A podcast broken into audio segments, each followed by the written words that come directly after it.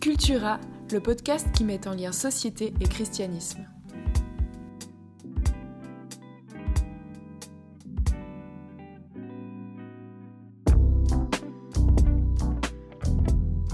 Bonjour, bonjour, euh, bienvenue dans ce potentiel dernier podcast de la saison 2. Potentiel dernier podcast. Ça fait tout de suite sérieux quand tu commences comme Ah, ça. c'est clair. Ça met de la pression. Il faut que ce soit vraiment bien parce que c'est potentiellement le dernier. Potentiellement.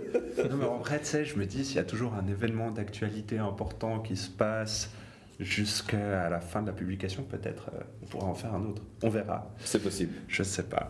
Mais euh, comment ça va, Yves? Ça va, merci. Et toi, Seb? Ça va bien, ça va bien. Et euh, ça va aussi bien parce que je suis content qu'aujourd'hui on ait avec nous euh, Ruben Bignette. Bonjour Ruben, comment ça va? Salut, ça va bien Cool, c'est trop bien euh, que tu sois avec nous euh, pour parler des questions euh, de tout est relatif. Enfin, on l'a appelé comme ça sans forcément trouver un titre euh, avec mille mots, mais simplement euh, on va développer un petit peu cette question après. euh, ou ce statement après. Mais avant ça, est-ce que tu pourrais te présenter en quelques mots? Euh, Ouais, bien sûr. Alors, euh, je suis euh, Ruben, je suis euh, stagiaire pasteur à ICF Genève. Je suis aussi étudiant en théologie. Je suis en train de finir. Enfin, c'est un peu prétentieux de dire ça. Je suis en train de, de souffrir de- d'une thèse en théologie. Je travaille sur le thème de, enfin, sur le, la thématique de la théologie politique. Euh, à l'université de Genève. Et puis euh, voilà, j'ai une Ouais. femme et un enfant de un an et demi Magnifique. qui nous laisse pas dormir. Ah, Si seulement je pouvais te comprendre. Ça- bah, trop bien, merci euh, d'être avec nous euh, malgré euh, la thèse, l'enfant qui laisse m'endormir, euh, et tout ça. C'est euh, non, c'est une période intense, j'imagine. euh, en tout cas, et, et- et du coup, tu disais thèse, donc thèse de doctorat, c'est ça. Mhm. Et euh, juste, ça m'intéresserait de savoir, c'est quoi qui t'a poussé à, à faire une thèse? C'est une bonne question. En fait, j'ai toujours voulu, enfin toujours, depuis que je me suis converti, j'ai voulu euh, travailler dans l'Église. Euh, donc je sais que c'est ça ma voie, mais en même temps, euh, je suis quand même quelqu'un qui n'arrive pas à quitter l'université. Euh, j'ai- fait mon master en philo, mon master en théologie, et j'arrivais pas tout à fait à quitter. J'ai- la petite crainte derrière ma tête que si je quitte l'université, j'arrête de réfléchir de manière aussi soutenue et, et critique que ce que je fais d'habitude. Euh, du coup, euh, non, je me suis passionné en fait pour la, pour la théologie et euh, j'ai eu cette, cette, cette envie de, de me lancer dans un, dans un véritable défi euh, pour moi. Et la théologie politique, c'est vraiment un défi Mm. euh, que je sens maintenant dans mes os tous les jours. J'imagine. Ok, bah, trop beau, trop beau en tout cas, euh, hyper intéressant euh, de, de discuter aussi, de- je trouve simplement des motivations qui nous poussent à aller plus loin et aussi dans les domaines de la réflexion vraiment. Mais euh, du coup, ce matin, on va parler un petit peu de, de ces euh, questions de relativisation, de déconstruction. Peut-être avant d'entrer directement dans les questions, c'était un petit peu, mais qu'est-ce que ça veut dire aujourd'hui dans notre société et c'est vraiment une vraie question, je ne sais pas. Mais en tout cas, une chose, je crois, c'est que euh, on a tendance à vouloir beaucoup comprendre, je crois, des événements qui se passent, des discours qui sont dits, des, choses qui sont écrites, etc. Euh, et puis, on a des codes, on est voilà, dans une société qui fonctionne selon un certain héritage, une tradition, euh, ou, simplement qui est inscrit dans un système économique, de valeurs, etc. Et tout ça, ça fait qu'il y a une certaine cohésion ou un certain héritage, mais ça crée aussi, selon quoi, des injustices, euh, des guerres, euh, des, des événements euh, qu'on qu'on contrôle pas peut-être ou qui nous posent en tout cas question. Et en tout cas, moi j'avais un peu ce ressenti, je sais pas si c'est parce que je suis depuis 5 ans plus dans le milieu universitaire, mais en tout cas qu'on a tendance à vouloir beaucoup déconstruire et puis à vouloir tout relativiser. Et puis finalement, c'est comme si on avait plein de pièces qui sont assemblées et la déconstruction nous apprend à les désassembler, à les détacher.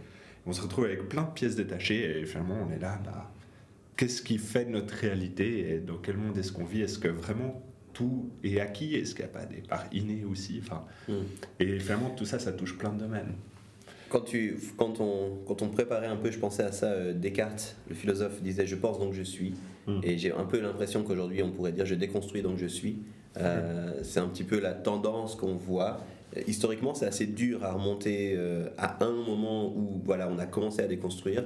Par contre, sociologiquement parlant, une chose qu'on qu'on voit, c'est un petit peu la perte de repères, en particulier avec ce qu'on appelait la génération Y, euh, de façon très très forte, où, où ce qui était des repères par avant ne sont plus là. Alors, génération Y, grosso modo, euh, c'est ceux qui, qui vont euh, jusqu'à 85, 85 à peu près, 8, euh, 90. Grosso modo, c'est un peu cette période-là, ça dépend un peu qui en parle, mais, mais à partir de eux, on voit plus de repères. Avant, il y avait des repères qui étaient évidents dans la société, tu en as parlé. Je, je vais en citer trois, mais il y en aurait plein d'autres si on étudie en détail, mais la notion de famille, c'était un élément clé, la famille, ta famille, ton héritage, ta tradition, d'où est-ce que tu venais. Euh, même si c'était pas aussi fort que par le passé où tu faisais le métier de ton père ou, ou, euh, ou quoi, ça restait quand même un élément fort. Le deuxième, c'était l'État. Euh, on faisait confiance à notre État, on se tenait avec notre nation. Et puis, euh, je dirais le troisième qui, était, euh, qui avait déjà été commencé à être égratigné, mais euh, qui était encore présent, c'était quand même l'Église. Euh, en particulier dans les sociétés, on va dire, euh, occidentales, judéo-chrétiennes, avec un héritage judéo-chrétien. Et, c'est vrai que ces choses-là ont été amenées à être complètement déconstruites. Sociologiquement, c'est vraiment un fait, on le voit. hein. La famille, elle a été redéfinie complètement, euh, notamment au travers ben, des, des- du nombre de divorces qui a augmenté. Du coup, c'était plus, plus seulement la famille nucléaire comme on la connaissait avant. Euh, il y a eu tout un cas de, avec notamment aussi des, migrations, des choses comme ça. On recomposait des familles, donc familles décomposées, recomposées. Et puis on était arrivé à l'exemple de nos parents qui était plus un exemple. Du coup, euh, on définissait qui sont nos parents, nos figures de parents, qui sont nos frères, nos sœurs. Ça, s'est vu. L'État, on l'a vu avec certains grands scandales auprès des présidents, tout ça. On pouvait plus faire confiance à l'État. Donc euh, l'État qui était censé être là pour nous, pour nous protéger avec euh, euh, des visions, puis oui, on votait pour nos présidents, mais on avait confiance dans nos présidents, même si c'était pas celui pour lequel on avait voté. Ça, ça, ça a disparu, on pouvait plus leur faire confiance. En fait, ils, ils- ils- ils- ils étaient dans ces positions pour eux-mêmes, pour tout ça. Et puis euh, finalement, l'Église, ben, avec des scandales à l'intérieur de l'Église, mais aussi avec une perte d'influence de l'Église vers l'extérieur, ce qui n'était pas du tout le cas si on prend un passé sur 200, 300 ans et encore plus, euh, encore avant. Ben, en fait, on voit que ces choses-là ne sont plus des repères. Donc quand on parle de déconstructionnisme, c'est important de voir, en fait, on parle de cette réalité où euh, aujourd'hui, euh, les gens construisent sans forcément avoir ces repères. Et puis du coup, il y, a une, il y a aussi une approche qui est un héritage de tout ça, où en fait on a une tendance à déconstruire. Comme Ouais. tu disais, ces pièges détachés, on a une tendance à enlever les choses qui étaient là, euh, qui tenaient la route. Et puis c'est un petit peu de ça qu'on veut parler avec toi, Ruben, aujourd'hui. C'est un peu comment est-ce qu'on navigue dans une société où finalement tout peut être remis en question, ce qui n'est pas forcément mauvaise chose en soi, mais tout semble être remis en question et, et où tout semble être relatif. Comment est-ce qu'on va de l'avant? Comment est-ce qu'on peut euh, construire là-dedans, naviguer, être simplement qui euh, on se sent appelé à être, qui on se croit être appelé à être. Donc ça, c'est un peu des questions. Puis peut-être pour commencer, est-ce qu'il y a un sujet de société actuel, quelque chose que tu vois euh, qui, qui te touche ou qui te fait réfléchir, où tu peux voir un petit peu cette dynamique de déconstruction? Bah, clairement, je pense qu'on on- on voit tous euh, dans, les, dans notre manière de comprendre euh, l'homme et la femme, la masculinité et la féminité, les relations euh, entre les sexes, en fait. Il y a une déconstruction claire qui se fait depuis un, un certain temps. Il y a cette. il y a plein de choses. Tu parlais de la famille, par exemple, et, et c'est vrai que il y, avait encore cet héritage il n'y a pas si longtemps où l'homme de la famille, le père de famille, représente toute la famille. Mm. Oui. Et du coup, représente la femme. Et en fait, la femme, c'est un peu un, un- un- un citoyen de ce- seconde zone. Et donc, euh, euh, voilà. Et ça, c'est des choses qu'on on remet en question, et à, à raison, je pense. Euh, et euh, depuis un certain temps, il y, a- une- sorte de, déconstruction qui se fait euh, sur notre manière de comprendre l'identité masculine, l'identité féminine. Et en, en, même temps, il y a quelque chose qui, qui pour moi est un peu simpliste ou un peu réducteur.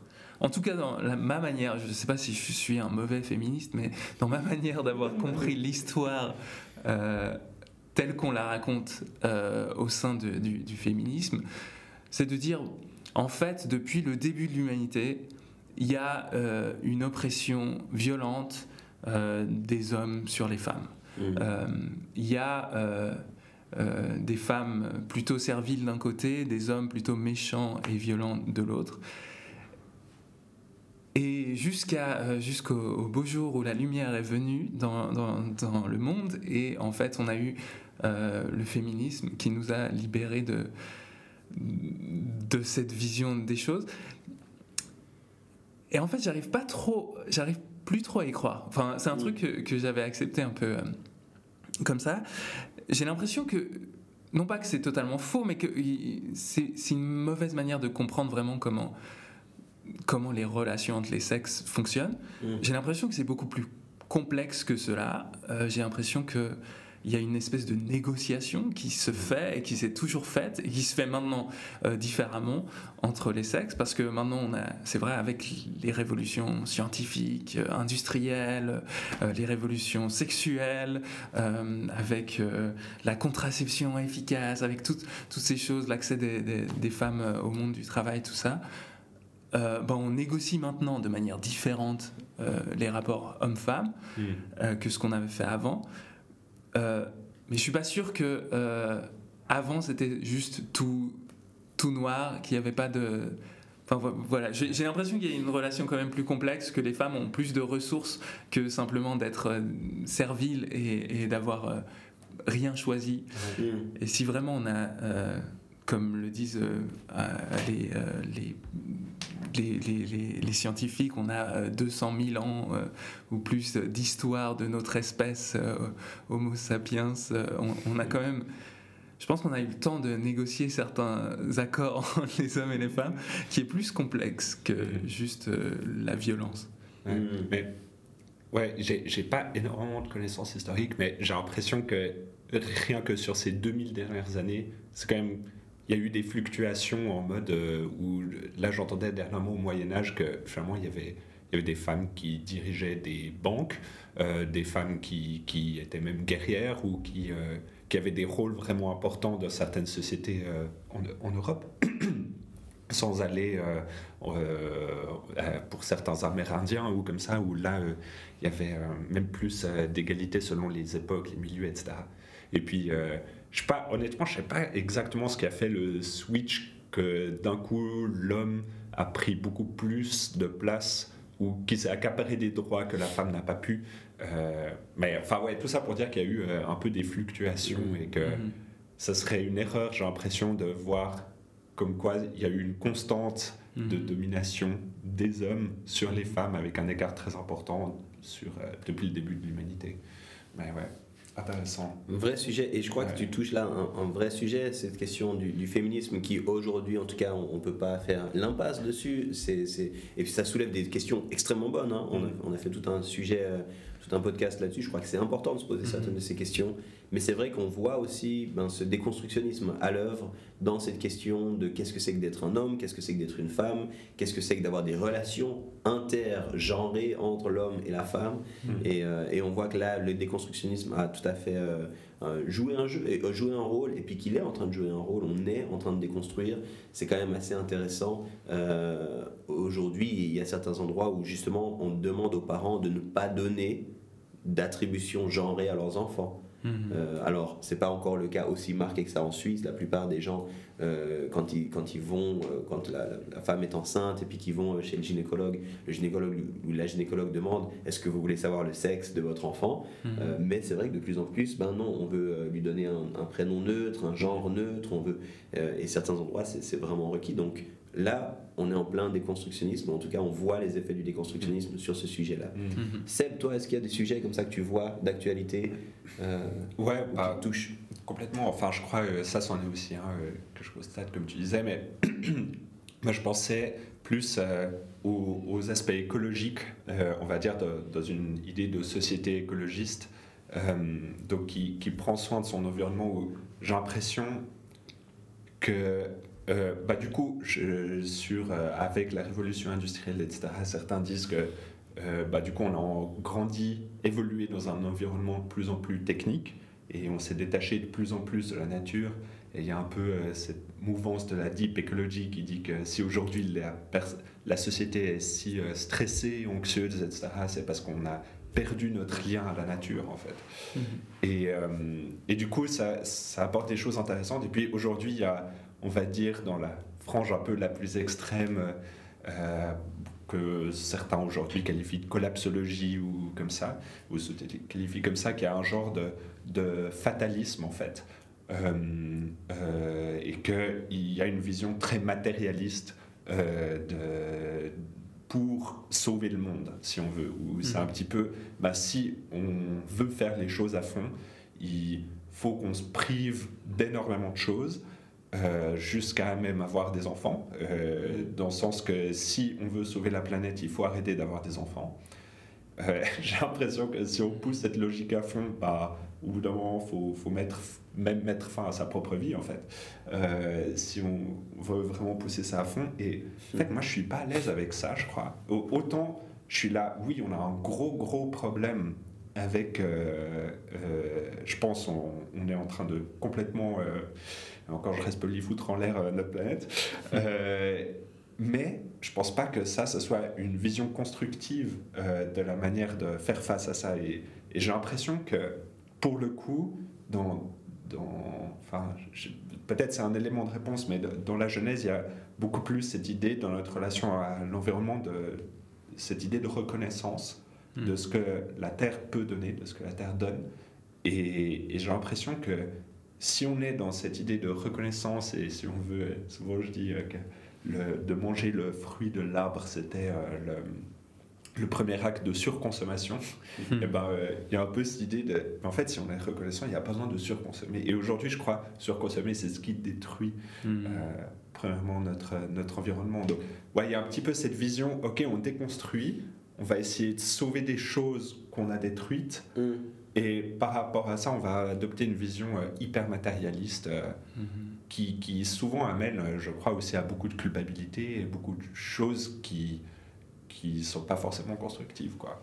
Mais du coup, déconstructionnisme dans le féminisme, dans en tout cas les rapports de genre, la question du genre, déconstructionnisme aussi dans les questions écologiques où on arrive à, à quasiment une aberration dans le sens où comment faire pour, pour s'en sortir? Ben, En fait, mm. arrêtons l'humanité. Euh, parce que concrètement, même si on se donne pas mort à soi, mais si on arrête tous de faire des enfants, ben, à un moment donné, c'est l'humanité entière qui s'arrête. C'est ça. Donc on en arrive à quelque part. Puis c'est aussi poussé par des réflexions déconstructionnisme, puis, déconstructionnistes. Pardon. Puis t'en parlais, ben, finalement, qu'est-ce qui nous permet de construire? Où est-ce qu'on va reconstruire? Peut-être moi, juste rapidement pour, euh, pour clôturer ce, premier temps, un petit peu où on parle de ces sujets, comment le déconstructionnisme a des effets dans des sujets de société. Je pense que les relations euh, nord-sud, les relations euh, occident, pays non occidentalisés ou pays de, dits en voie de développement ou en développement, euh, je trouve qu'on voit aussi vraiment fort euh, quelque chose ici. C'est-à-dire qu'il y a beaucoup de choses qui étaient comme prises, comme acquises. Il y avait des, relations de pouvoir. Ici, c'est des relations de, force, de, de, dominé à dominant.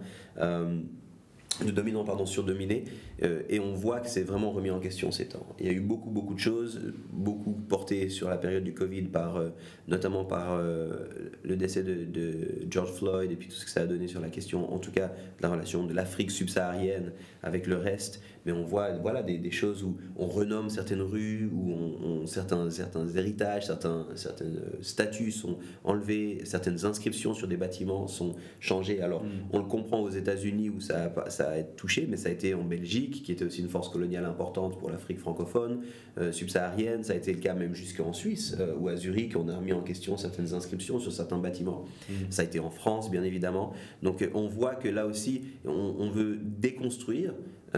Ce qui se passe. Puis ben, on l'a déjà dit en filigrane, il y a cette question de comment est-ce qu'on va reconstruire.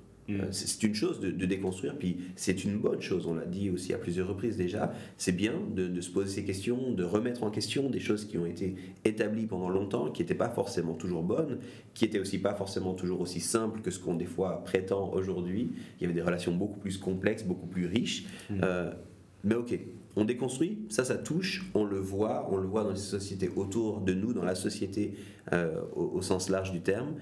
Peut-être, j'aimerais vous poser la question encore à un niveau plus personnel. Est-ce que vous, vous avez fait euh, une démarche de déconstruction, vous avez dû faire une démarche de déconstruction sur des choses qui vous concernent vous Peut-être là, je commence avec toi, Seb.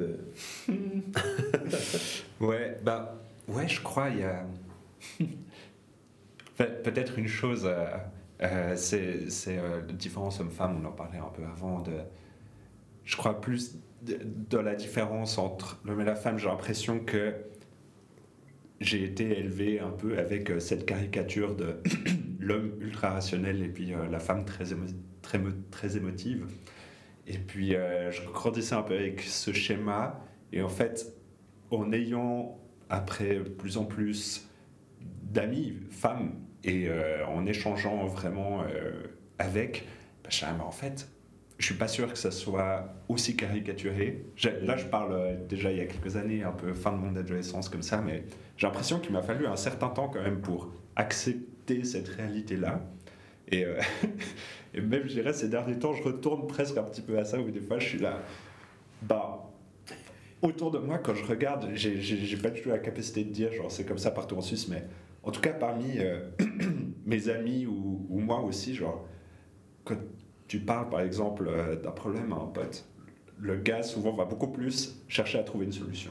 et puis à, genre être un peu rationnel par rapport à ça. Puis, puis quand euh, je parle, je sais pas, avec, avec Manon, ma femme ou comme ça, ce sera peut-être juste, elle me partage quelque chose de lourd sur son cœur et puis ce sera juste, en fait, je cherche pas forcément de solution, j'ai juste besoin d'écoute.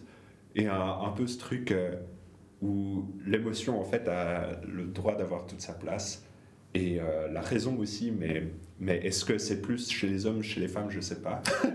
Fais attention à ce que tu dis, hein, tu risques de passer pour un misogyne qui ne donne pas de raison à la femme qui Ah, est dans l'émotion. Non, non, pas du tout. Enfin, vraiment pas. D'ailleurs, euh, devant les films, c'est moi qui pleure en premier. Vraiment. Ouais. Mais je trouve intéressant ce que tu dis. Il y a eu besoin de déconstruire un temps. Mhm. Tu avais grandi avec une idée, il y a eu besoin de déconstruire cette idée parce que, parce que ton expérience te montrait que c'était pas aussi clair que ça. Et puis en même temps, dans cette reconstruction, ben, peut-être c'est pas aussi clair que ça, puis on ne veut pas tomber dans des catégories euh, surfaites et puis euh, surcaricaturales. Puis en même temps, il y a certaines choses où, en fait, ben, dans ton expérience aujourd'hui, ça semble quand même aller vers ce sens-là, dans une certaine mesure, peut-être Ouais. tempéré par rapport à ce que tu aurais dit euh, ado, mais. euh, Complètement. Je crois qu'il y, a il y a vraiment ça aussi un peu lié par rapport à l'éducation ou comme ça. Mais, mais ouais, mais du coup, je te poserai aussi à toi la question, Ben. Que- que- Qu'est-ce que tu as appris à relativiser, déconstruire et peut-être reconstruire après aussi? Euh, ouais, je pense qu'il y a plein de choses que je, j'ai relativisées. Euh, Il y en a une qui est que particulièrement qui me, qui me qui reste avec moi depuis le début de ma foi. Je crois que c'est la vision de la colère de Dieu. mm. Euh, quand euh, euh, quand j'étais ado, à 16 ans, j'ai accepté Jésus, j'ai accepté l'Évangile. Euh, Il y a eu quelque chose qui s'est défait, déconstruit dans ma tête. J'avais avant une vision euh, de Dieu comme vraiment euh, vindicatif, vengeur, le méchant juge, quoi. Mm. Puis après, je rencontre l'amour de Dieu, euh, je rencontre le message de Jésus, et là, je suis, euh, je suis bouleversé par ça. Et du coup, je me dis, waouh, Dieu est amour, et puis ça devient un peu mon slogan. Et puis petit à petit, ben voilà, je, je fais mon chemin avec l'Église, avec euh, la théologie évangélique, et on me parle euh, de l'enfer. Et puis, euh, je commence à, à dire ok, ben, je suis chrétien, je dois croire euh, au jugement, euh, à la colère de Dieu, Mm. à la condamnation éternelle des impies, et euh, je sais pas quoi faire avec ça. Mm. Et en fait, euh, au début, c'était facile de gérer l'attention parce que je, je- j'y prêtais pas attention. Euh, mais de plus en plus, c'était dur, en fait, difficile. Quand on voit euh, la colère de Dieu en opposition avec l'amour de Dieu, euh, quand on a parfois la caricature Ancien Testament, Nouveau Testament, euh, qui en fait n'est pas vrai, parce que dans le Nouveau Testament, Jésus dit des trucs assez, assez trash. on se dit, mais ouais, au fond il y, a, une espèce de schizophrénie en Dieu ou qu'est-ce, qui se passe? Et euh, je pense qu'un un truc qui m'a, aidé dans ces dernières années de théologie, c'était de, de comprendre euh, le, la justice de Dieu ou le jugement de Dieu mm. euh, comme un, prolongement de, de l'amour de Dieu. Mm. Et du coup, c'était ça un peu la, la reconstruction que, que j'ai faite et qui m'accompagne encore. J'ai pas, j'ai pas mis euh, mon dernier mot à la question, mais euh, je crois vraiment que euh, de comprendre. Enfin, il y, y, a cette idée hein, de. c'est qui Tozer qui dit la chose la plus importante qui, que tu as dans la tête, c'est ta vision de Dieu, ta conception de Dieu. Mmh. Et en fait, d'avoir une vision de Dieu qui est vengeur, vindicatif, ou alors qui change d'humeur, ou alors qu'il y a un méchant secret derrière la tête. Il est amour et tout, mais en fait, derrière la tête, ce qu'il veut vraiment, c'est te, punir. Euh, enfin voilà, c'était un peu des trucs, un malaise que j'avais avec moi pendant longtemps et que, mmh. duquel je suis en train de m'éloigner progressivement. Ah, ah mais c'est hyper intéressant là. Pour moi, la question de l'enfer et tout, c'est j'ai l'impression, en, tout cas j'en entends peu parler, et euh, ou, aussi frontalement comme ça. Et euh, ça serait intéressant d'en faire euh, un autre podcast. J'ai envie d'être discipulé là-dessus. Ben, discipule-moi là-dessus. non, mais vraiment, c'était de, la souffrance aussi et ça. Mais, mm. mais ouais, mais du coup, peut-être je te poserai aussi à toi la question, Yves, qu'est-ce que tu as déconstruit, peut-être reconstruit? Ou peut-être que c'est en reconstruction, je ne sais pas.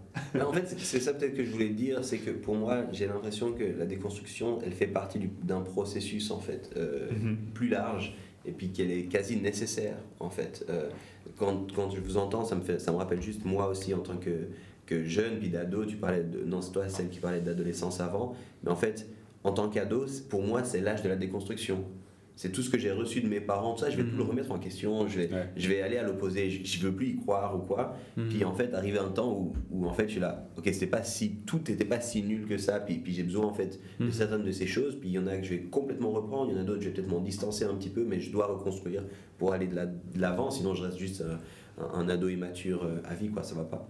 Donc euh, peut-être moi rapidement, j'ai pensé à trois choses que, où j'ai vu vraiment ce phénomène. Le premier, c'est mon ecclésiologie, c'est-à-dire ma vision de l'Église, ma compréhension de l'Église. Euh, aujourd'hui, je suis pasteur, puis c'était pas du tout une vocation qui était aussi évidente que ça pour moi. C'était pas quelque chose que je recherchais à faire. Et dans ce parcours, euh, j'ai réalisé qu'en fait, j'avais une vision qui était un peu tronquée de l'Église. Euh, j'ai dû déconstruire, j'ai dû enlever tout ce que je pensais de ce que c'était que l'Église pour pouvoir être en paix, puis, puis reconstruire quelque chose qui, qui allait faire du sens pour moi. Ce qui est intéressant, c'est que dans cette reconstruction, il y a beaucoup de choses justement que j'ai reprises. Mm. Simplement, j'avais trouvé du sens, j'avais compris pourquoi cette pièce était là pour reprendre l'image des différentes pièces. C'est comme si j'avais enlevé toutes les pièces. Puis là, maintenant que j'ai toutes ces pièces au sol, si je veux faire quelque chose, qu'est-ce que je refais? Puis en fait, ben, beaucoup des choses que j'ai refaites ressemblent à, ce que j'avais déconstruit. Mais, au, moins, c'est ma construction, ça fait du sens, je sais pourquoi je les ai mises là. Mm. Euh, je pense une autre chose que j'ai dû réaliser en devenant père et aussi en, cheminant dans ma marche de foi. C'était un petit peu mon rythme de vie. Et puis, ce que ça voulait dire que d'avoir une bonne vie, euh, pour différentes raisons, puis je vais passer les détails, mais j'avais l'impression que tu dois en faire toujours plus, tu dois être toujours euh, au, courant de tout, tu dois toujours aller plus vite, et puis qu'en fait, le plus, mmh. c'était la définition de la réussite dans la, dans la vie de façon large. Euh, et en fait, ben, je m'épuisais, j'allais droit dans, en direction de, de ce qu'on pourrait dire un burn-out ou surmenage, des choses comme ça. Puis j'ai dû apprendre que des fois, marcher un peu plus lentement, être un peu plus euh, sur le côté, mm. être un peu plus dans les franges, c'est en fait beaucoup plus sain, puis beaucoup mieux pour vivre une vie épanouie, puis une vie qui, ça c'est mes mots à moi, mais porte du fruit. Donc là, j'ai dû vraiment aussi euh, déconstruire, puis reconstruire un rythme de vie qui fait du sens. Euh, et puis, il y aurait plein de choses à dire là-dessus, mais voilà. le troisième élément, c'est peut-être la justice sociale. J'avais une vision qui était très vindicative. euh, il y avait plein d'éléments pour lesquels je voulais me battre, je voulais aller dans la rue, j'ai manifesté euh, dans, différentes manifestations, il n'y en a pas eu 36 000 en Suisse, mais sur différentes manifestations, j'ai l'impression que c'était comme ça, le changement, un peu, le changement par les armes, un petit peu, on va y aller, on va...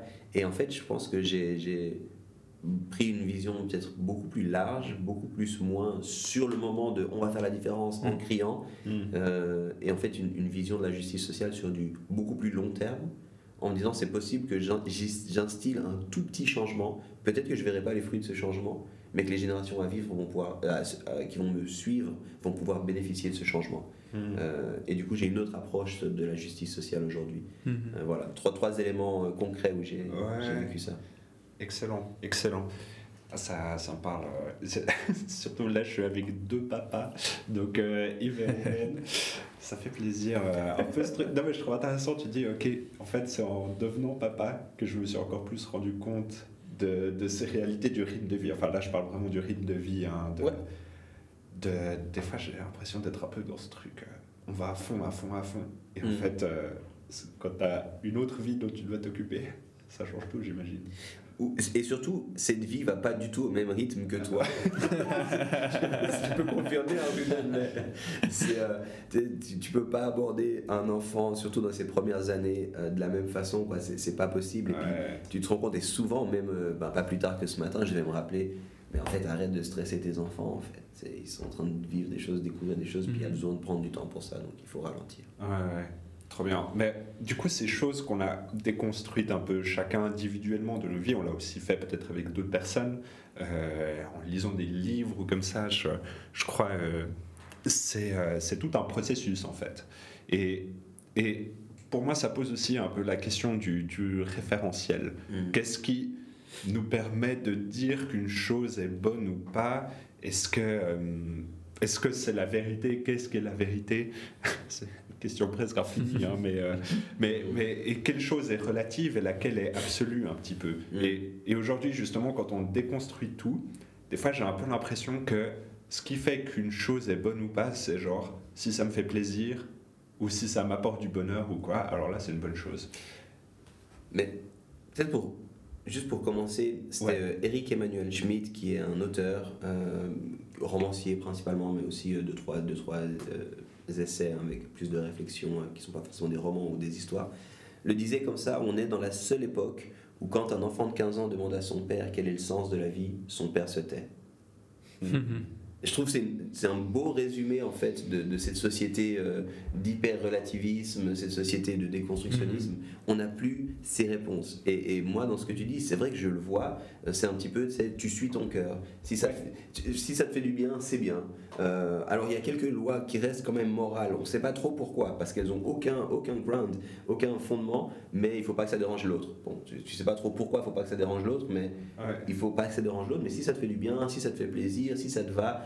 Puis en fait, ce qui me, ce qui me questionne par rapport à ça, c'est que dans le peu, j'approche gentiment de la quarantaine, mais dans le peu de vie que j'ai, ce que je me rends compte, c'est que je suis pas du tout stable comme personne. C'est, c'est- Ouais. tu sais, c'est- ce qui me fait du bien aujourd'hui ne me faisait pas du bien il y a 10 ans, puis ne me Mhm. faisait pas du bien il y a 20 ans. Ouais. Et puis du coup, ça veut dire que mes références sont toutes sauf stables en fait. Ouais. Et, et ça, ça me pose des vraies questions. Quand on pose la question qu'est-ce, qu'est-ce qui, ben, c'est quoi le référentiel, qu'est-ce qui nous permet de, de dédire ce qui est bon, ce qui est pas bon? Je veux dire, sincèrement, si je demandais à mon enfant qu'est-ce qu'on doit manger, je suis pas sûr qu'on ait un régime alimentaire équilibré, sain, qui, qui- pourtant ça lui ferait plaisir, hein. Ah ouais, ça lui ferait du bien. Mais, mais est-ce que c'est juste pour autant? Euh, Ça pose franchement des questions. hein. Et qu'est-ce que qu'est-ce que tu réponds un peu à, à ça, Ruben? Genre, qu'est-ce qui, quels sont les référentiels un petit peu? Est-ce est-ce qu'il y en a en fait? Est-ce qu'on peut dire qu'il y en a Ou c'est pas prétentieux de dire qu'il y en a? Ouais, non, je pense que c'est une bonne question parce qu'on est, on est souvent confronté à, à cette idée que, au final, à part euh, ce qui est scientifique, tout le reste euh, c'est relatif. Euh, et, et je pense que c'est une vision vraiment réduc- réductrice de ce que c'est être humain.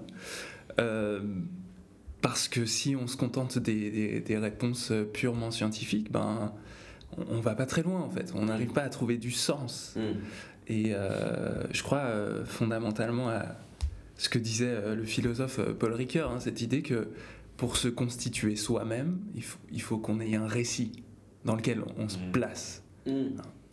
Euh, et je pense que c'est ça la pertinence aussi de d'avoir cette référence chrétienne pour moi, pour nous, c'est d'avoir un récit qui, qui nous permet de, euh, en fait, de comprendre le monde euh, et peut-être de, de- de questionner le monde, de questionner les autres récits qu'il y a alentour. Mhm. Euh, et, et là, tu parlais de la, la question du, du référentiel. Et je pense un truc qui m'aide beaucoup, moi, à trouver euh, mes, mes références, à, à- à avoir un peu des, des fondements, c'est euh, de, de prendre la, la théologie de, de John Wesley, qui avait euh, formulé en fait dans la théologie wesleyenne, il y a, cette idée du quadrilatère. Hein, c'est une idée qu'il y a quatre euh, piliers euh, d'une réflexion euh, saine. Et lui parlait de la Bible, hein, donc c'est cette idée que la, parole de Dieu, c'est une espèce de, de fondement, une révélation que Dieu fait à l'humanité et qui nous permet de, nous orienter. Mais pas que la Bible. Il y en a encore trois autres. Mm. Il y a la raison, hein, donc la philo, euh, la, la réflexion, les arguments. Euh, il y a la tradition, Yes. ce que les gens ont dit avant nous, ce que les gens pensaient avant nous. Euh, J.K. Chesterton, il parle d'une démocratie euh, intellectuelle qui fasse parler les morts. hein. Les gens qui sont morts avant nous, ils ont aussi peut-être droit de, de parler là-dedans, de, de- de nous informer de ce qui est vraiment important. Et puis euh, le dernier élément qui, est, qui nous parle beaucoup parce que euh, on est ultra moderne, ben, c'est l'expérience Mm. euh, l'expérience personnelle. C'est qu'au au final, il y a aussi des choses qu'on découvre par l'expérience, Ouais. qu'on découvre en s'y frottant. Et donc, ces, quatre éléments Bible, tradition, qu'est-ce que j'ai dit Expérience et rationalité, raison. Raison. Ouais. Euh, ils nous permettent de nous repérer. Ouais, intéressant. Mais dans, dans- ce que tu dis, dans ces quatre éléments, j'ai l'impression, si on n'a pas forcément une foi chrétienne, on va plus un peu se baser sur notre expérience, un petit peu comme on disait avant, euh, euh, de, de, nos ressentis, du plaisir ou du bonheur, ou en partie sur les, euh, les, euh, les je dirais justement les traditions, on va essayer de les défaire, mais je dirais aussi en partie avec la raison. J'ai l'impression, genre, s'il Mhm. s'il y a deux piliers qui, qui restent dans une société post-chrétienne, c'est euh, l'expérience et, et la raison d'une certaine manière, et c'est comme si justement on a ce qu'on déconstruit aujourd'hui, ce qu'on relativise aujourd'hui, c'est plus peut-être la Bible et, euh, et les traditions. Mhm. Oui, et en même temps, moi j'ai l'impression que la raison est extrêmement attaquée ou, il n'y a plus de raison. Mhm. C'est ma raison, mais c'est pas la raison. C'est mon chemin de pensée. Puis si tu as un autre chemin de pensée, c'est- c'est c'est ok pour toi, mais ça ne me correspond pas. Moi j'ai l'impression que, en fait, dans, dans la société aujourd'hui, euh, post-chrétienne ou euh, post-moderne, ça, ça dépend qui en parle, on est un peu dans ce truc où c'est moi, je suis la référence ultime. Mhm. Euh, donc principalement c'est vrai par mon expérience, mais aussi par ma raison. Mhm. Euh, mais c'est ma raison à moi, c'est pas la raison. Et cette raison-là, elle n'est pas questionnable en fait. Ouais. Euh, T'as pas le droit de venir me dire que je dois penser différemment.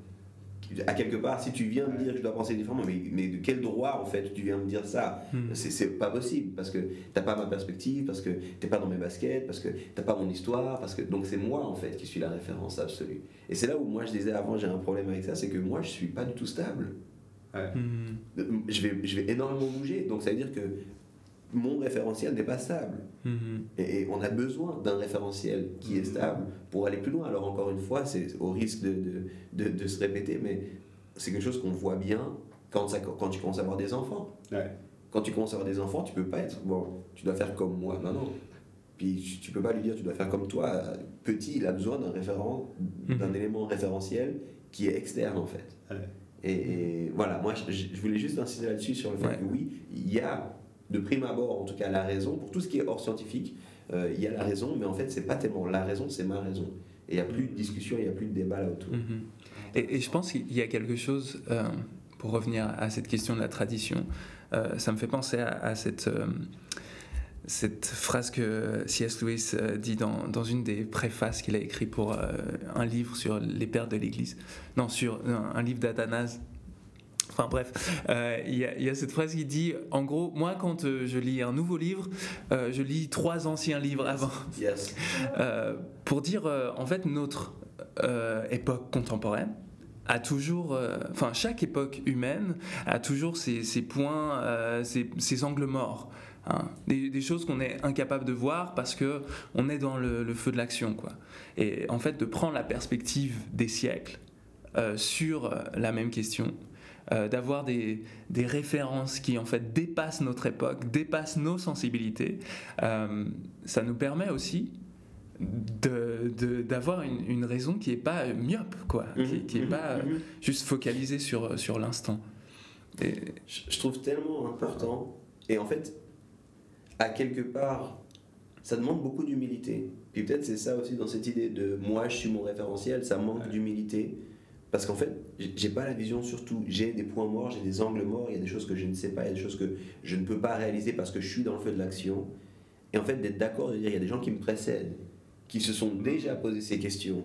Et puis c'est intéressant de les concerter au minimum. Parce que tu disais, euh, c'est toi qui disais cette démocratie des morts. Hmm. Mais, mais, au moins concertons-les un minimum en fait. Parce que ces gars-là, fin, alors au risque de citer la Bible, mais il n'y a rien de nouveau sous le soleil. La plupart des grosses questions ne sont pas des questions qui sortent de nulle part. Enfin, la plupart des questions, surtout sur lesquelles on parle ici, du sens de la vie, de toutes ces choses-là, c'est des questions qui ont déjà été posées avant. Hmm. Allons regarder un peu ce qui s'est dit avant les gars ont bataillé, ont réfléchi, ont discuté, n'ont pas été d'accord. Ayons un peu de respect pour ça et ayons suffisamment d'humilité pour dire j'ai pas la réponse à tout. Ouais, Peut-être petite parenthèse, euh, après j'aimerais bien revenir sur la question de, de la Bible, de la raison d'une certaine manière, mais c'est un petit peu, j'ai l'impression, si on est honnête avec nous-mêmes, on s'est jamais, on s'est jamais construit tout seul. Mhm. Oui. As un peu cette culture du self-made man, woman, mhm. puis en fait, là, man, ça n'existe pas. Ça. je suis désolé, mais ça n'existe pas. Et, et, je dirais même tant mieux dans le sens, euh, on, grandit toujours dans une communauté ou dans mhm. une famille ou, avec des gens, avec des, références intellectuelles, des livres et, tout ça qui font qu'on va construire notre manière de penser, etc. Et, euh, et je pense que c'est important de, juste se rendre compte de ça et qu'est-ce qui fait que, que, que, je pense telle ou telle chose euh, aujourd'hui. Mais avant Yves, tu parlais euh, de, de, la Bible et, et de, de, cet héritage un petit peu. Et moi, ça me pose un petit peu la question, finalement, la Bible est toujours valable aujourd'hui, mm. euh, dans le sens ça reste quand même le livre le plus lu au monde aujourd'hui en 2022. Et, devant Harry Potter, devant le Seigneur des Anneaux. Comme quoi. Non, mais, mais, dans le sens, c'est là, en tout cas, une valeur culturelle extrêmement importante. Mm. Et, ça lui donne pas forcément toute la légitimité, mais peut-être la question un peu provocatrice, ce serait est-ce que, est que les chrétiens ont raison? Mm. Est-ce que dans, dans leur euh, vision du monde, euh, et évidemment, si on réfléchit un petit peu, on, dit que non, parce qu'il y a eu tellement de, de choses dans, dans l'histoire du christianisme qui ont, qui ont été euh, tellement fausses et regrettables et, et, terribles qui ont été faites au nom de la Bible, au nom de, du mm. Dieu des chrétiens, etc. Mais est-ce que pour toi c'est une question euh, valable, Ruben? De, de, savoir est-ce que les chrétiens ont raison? C'est bien que ce soit toi qui commences, à m'énerver tout de suite. Euh, non, je, je, je, pense que c'est une, une, bonne question d'essayer de comprendre euh, le lien entre forcément notre prétention à avoir raison Hein, comme toutes les visions du monde, toutes les religions. Euh, si tu as une religion qui te dit j'ai tort, euh, bah, peut-être que tu vas peut-être pas la suivre. Hein, si je te dis, euh, écoute, je commence en te disant que j'ai pas, j'ai pas raison, ça fonctionne pas. Mais, par contre, il y, a ce truc avec le christianisme, le, le fait d'avoir la notion de révélation au centre. Euh, c'est pas un truc qu'on a acquis nous-mêmes. Hein. Il y, a cette idée euh, dans le message chrétien de dire euh, c'est Dieu qui a eu l'initiative mm-hmm. de nous parler, de nous sauver.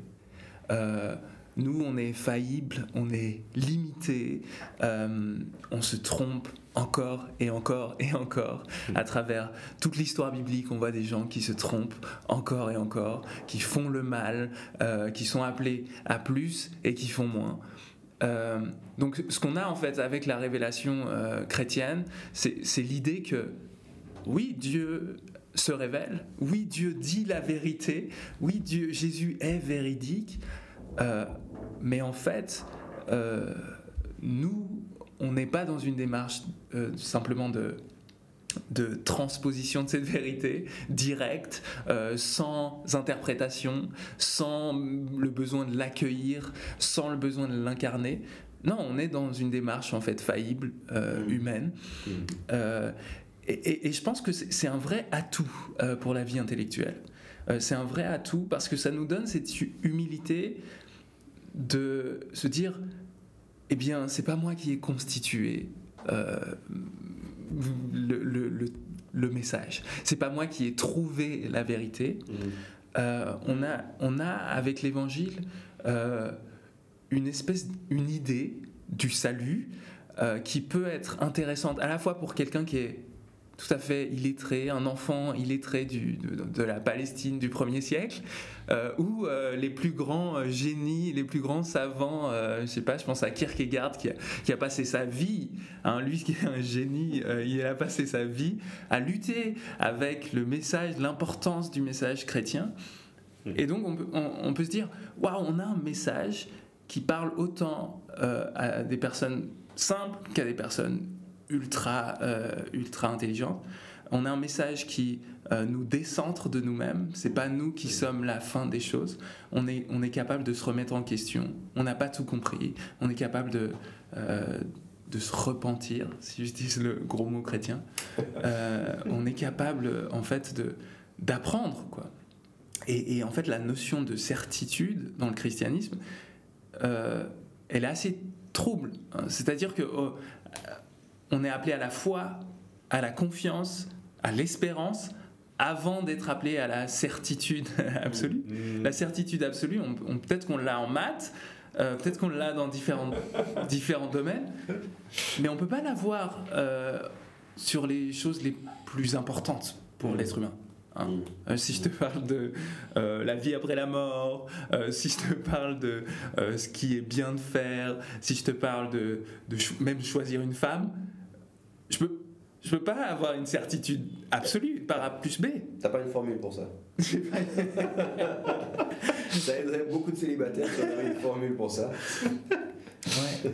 Et, en fait, ce qui est beau, c'est que le message chrétien nous, nous, nous aide à comprendre qu'on est dépendant. Euh, dans notre manière de faire des choix et, et nous donne en fait des, des, des jalons pour, pour, faire ces choix, mais qu'il s'agit de quelque chose de beaucoup plus relationnel euh, que mécanique. Mmh. ouais, hyper intéressant. J'aime beaucoup ta réponse, puis, puis je trouve la question, elle peut, euh, elle peut venir, et puis est-ce que les chrétiens ont raison finalement ou pas? Mais je crois que c'est tellement une. Bon, en lien avec ta, ta réponse ici, Ruben, mais c'est tellement une mauvaise question en fait. Moi j'aime bien plutôt poser la question, ben, pour reprendre ce que tu disais avant, dans quelle histoire tu t'inscris? Qu'est-ce qui, qu'est-ce qui fait du sens pour toi en fait? Puis je crois que ultimement on est tous à la recherche de sens. Euh, on, en a parlé ici, c'est la question du référentiel, c'est la question de qu'est-ce que tu vas définir qui donne du sens à ce que tu fais au quotidien. Mais je pense qu'on a besoin de sens. Et puis le christianisme propose un sens, propose une histoire qu'on n'a pas construite nous-mêmes. Euh, pas une histoire de. Les, comment est-ce qu'on dit ça? C'est toujours les, les vainqueurs qui, qui racontent mhm. l'histoire. Là, c'est plutôt euh, une bande de bras cassés qui racontent l'histoire, c'est pas tellement les vainqueurs. Et en fait, on, a cette histoire qui vient jusqu'à nous, puis qui permet de faire du sens à notre histoire à nous. Mm. Puis ça, c'est intéressant. Et, plutôt que de poser la question, est-ce que, est que eux ont raison, eux ont tort, qui a raison, c'est plutôt, ben, quelle est ton histoire à toi? Moi, je trouve ça beaucoup plus intéressant, en fait. Quelle est mm. ton histoire et, ton histoire individuelle, personnelle, dans quelle grande histoire est-ce qu'elle s'inscrit? Mm. euh, et alors, je crois que oui, aujourd'hui, dans la société marquée par l'hyper-relativisme et marquée par le déconstructionnisme, des gens disent il n'y a pas de sens. Hmm. Et philosophiquement parlant, c'est ce que certains vont appeler le nihilisme. Euh, je remets ça en question, mais ça c'est un débat philosophique. Euh, mais voilà, c'est un peu ce post-nihilisme ce nihilisme contemporain. La vie n'a pas de sens, on vit puis voilà. Et, en fait, jamais, si on est sincère dans cette démarche-là, alors on s'arrête. Hmm. On ne va pas plus loin en fait. On, fait ce qu'on a envie de faire un temps, puis on se suicide. Et, certains l'ont fait euh, historiquement. Parce qu'en fait, si la vie n'a pas de sens, alors ça ne sert à rien de se lever demain matin. Mhm. Ça sert à rien d'avoir un travail, ça sert à rien d'avoir une famille. Alors peut-être certains vont dire c'est pour mon plaisir. J'ai connu quelqu'un comme ça qui disait c'est pour mon plaisir à moi. Puis là, mais ton plaisir, il va vite. Ça va vite ne plus aller en fait. Mhm. Mhm. À quel prix si tu, Et si tu veux mettre de l'éthique. Enfin, bref, pour moi, c'est plutôt ça la question. Plutôt que savoir est-ce que les chrétiens ont raison, c'est plutôt comprendre que le christianisme, la vision du monde chrétienne, propose une grande histoire, comme Ruben en a parlé, qui vient jusqu'à nous, qui nous permet de comprendre notre histoire à nous, mm. de faire du sens, de répondre partiellement au moins à cette question quel est le sens de la vie mm. euh, qu'un enfant pourrait demander à ses parents, et puis de naviguer là-dedans mm. euh, avec une posture d'humilité, avec tout ce que tu as expliqué juste avant Ruben. Et c'est ça qui est le plus intéressant plutôt que de savoir qui a raison. Je pense que ça c'est la mauvaise question, qui a raison. Ouais, mais j'aime beaucoup ce que tu dis aussi, et, euh, et peut-être j'ai l'impression même, même si on n'est pas forcément croyant, euh, est-ce que c'est vraiment aussi important que ça d'avoir raison? Euh, Un petit peu euh, dans un débat ou dans des choses, est-ce que vraiment c'est ça qui, qui, va faire la différence dans le regard de l'autre, dans la perception du monde de l'autre? Et, j'ai l'impression que, que, que, justement le christianisme, en fait, Jésus n'a pas forcément cherché à avoir raison dans, euh, dans, ces débats. Euh, euh, enfin, disons que ses actes lui donnaient plus raison, presque. Mhm.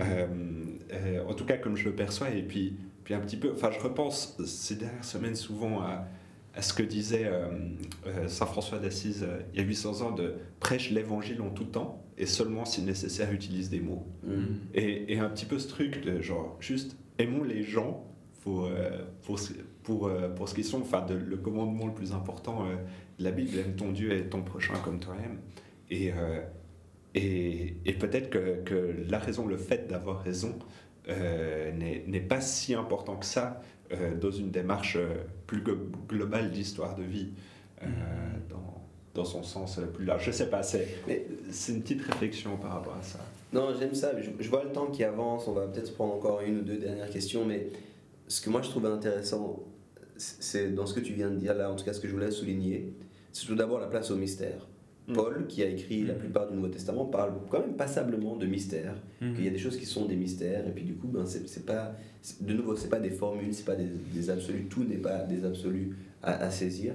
Puis je trouve que dans la vie de Jésus, euh, il était, il me semble en tout cas dans ma lecture de sa vie, dans, dans le Nouveau Testament, dans les quatre évangiles, il était plus intéressé à inviter les gens à une vie qui faisait du sens, plutôt qu'à leur expliquer le pourquoi de tout. Mhm. Il était plus dans cette démarche de regarder, je, vais vous expliquer, il y a une autre, il y a comme une alternative, il y a une, autre vie qui est possible, qu'il appelait le royaume de Dieu. Euh, puis je vais vous expliquer ça. Puis pour, euh, pour balancer avec Pascal, c'est un peu cette idée du paradis perdu. Hein. Il y a, on, a oublié quelque chose, il y a des choses qui ont été perdues, qui sont plus tout à fait accessibles, mais regardez, je vais vous montrer une alternative à la vie. Je vais vous montrer une vie différente qui est possible, dans laquelle vous pouvez venir, dans laquelle vous pouvez tous participer. C'est ce fameux Macarios, Jésus qui invite aussi tout le monde à cette vie-là. C'est pas seulement pour les riches, mhm. c'est pas seulement pour les bien-pensants, c'est pas seulement pour les hommes. À l'époque, c'était encore plus hardcore que ce qu'on peut vivre aujourd'hui. Les femmes aussi, vous êtes invités à, à cette vie-là, et, indépendamment de votre statut, euh, venez découvrez cette vie, puis en fait, cheminez après moi. C'est cette fameuse invitation, suivez-moi, euh, devenez mes disciples, marchez à ma suite. Et, je trouve que ça, peut-être, c'est quelque chose que. Alors, on, parlait ici des non-chrétiens, comment voir qui a raison, mais peut-être c'est aussi des choses que je pense les chrétiens doivent redécouvrir. Hmm. Plutôt que des débats arrêtés, et puis il y a la place pour ça. Puis c'est bien les débats, puis hmm. ça, fait partie de la, de la, démarche de déconstruire. Mais est-ce qu'on pourrait être plus pressé peut-être à hmm. cette invitation-là? Et puis à cette incarnation-là, nous aussi, en fait, de vivre une vie euh, qui, qui, est différente et puis qui, parce qu'elle s'établit sur des mhm. fondements différents. Mhm. Ouais, mais je pense que euh, ouais, vous parlez un peu de d'une approche de la vérité qui dépasse une notion euh, très restreinte de ce que c'est la vérité, mais qui est plus holistique et qui, qui parle en fait la, la vérité, c'est aussi euh, en lien avec la manière dont je vis. Et, et, je, et, je, pense que c'est assez c'est assez fidèle au, message du Nouveau Testament. Mais il y a aussi ce truc, je crois, de la, vérité euh, dans le sens où, dans le sens philosophique, mmh. où euh, le christianisme nous permet quand même d'avoir une approche de la vie intellectuelle qui est épanouissante. Euh, une, il y a quelque chose avec le christianisme qui, qui fait sens, en fait.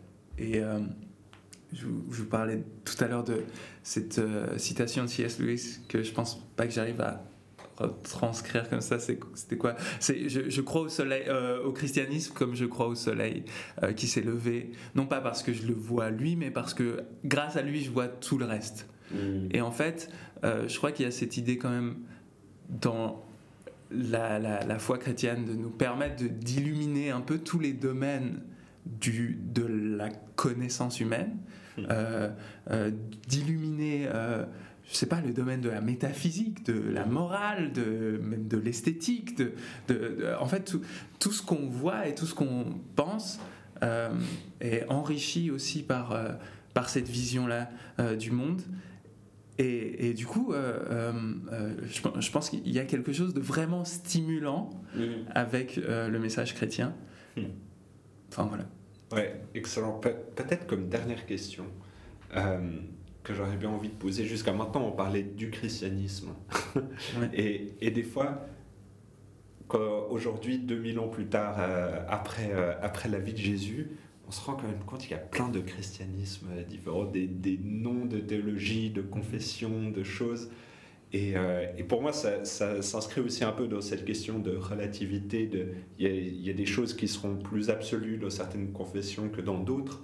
Et, et des fois, on me pose un peu la question, ouais, c'est quoi ta théologie? Puis moi, j'ai jamais étudié la théologie, en fait. Puis je suis pas je sais pas, Yves. Yves, c'est ma théologie. Waouh,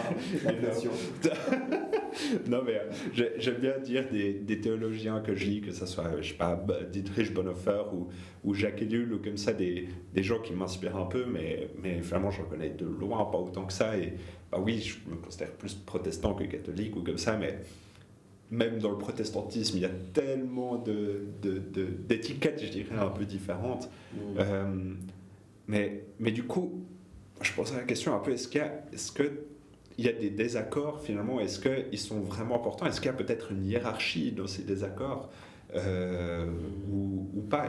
Qu'est-ce que tu en penses? Est-ce que est tu as pensé un petit peu à, ces questions de relativité au sein même du mhm. christianisme?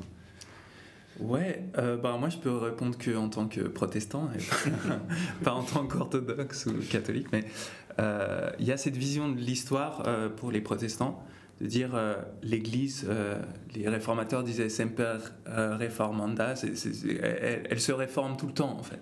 Hein, c'est-à-dire un peu comme ce qu'on disait tout à l'heure par rapport à ce qui se passe dans la Bible, on a toujours des gens qui sont faillibles, le peuple de Dieu qui, trahit encore et encore et encore, et qui doit faire des réformes. Hein. Il y, a ça dans le livre des rois, il y a ça dans, dans plein de livres bibliques en fait, ce besoin de de revenir à la source, ce besoin de repenser les choses, ce besoin de s'adapter à des nouvelles conditions.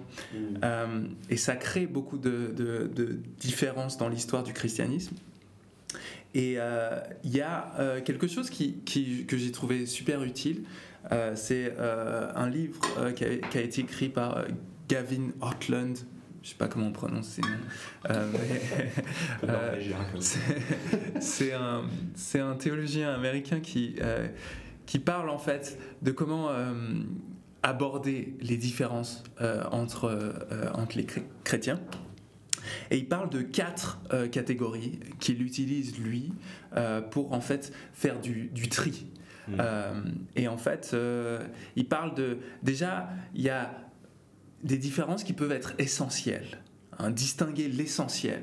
L'essentiel, ce sera ces choses qui touchent à vraiment au, cœur du message, au cœur de, de, l'évangile. Hein, si, si je change cette petite chose, alors peut-être que en fait tout le message est différent. Mm. Si je change euh, l'idée du salut par la grâce, hein, l'idée que c'est c'est Dieu qui me sauve et pas moi qui me sauve euh, par mes propres forces, alors je change totalement le message chrétien. Et du coup, là, je peux pas transiger. Donc ça, ça il va dire ça, ça c'est quelque chose d'essentiel. Mais après, il y a d'autres euh, catégories qui sont euh, différentes. Il y a, il y a des choses qui sont euh, qu'il va appeler urgentes.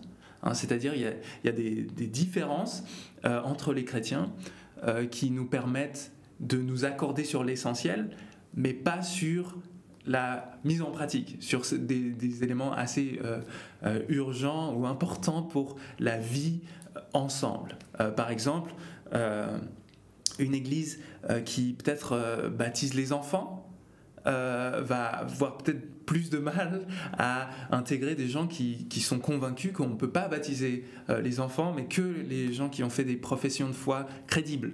Alors du coup, là, il y a, une, y a une- une division possible. On peut se dire, bon, ok, on est les deux chrétiens, mais peut-être qu'on va aller dans deux communautés chrétiennes différentes euh, pour vivre euh, la foi au quotidien.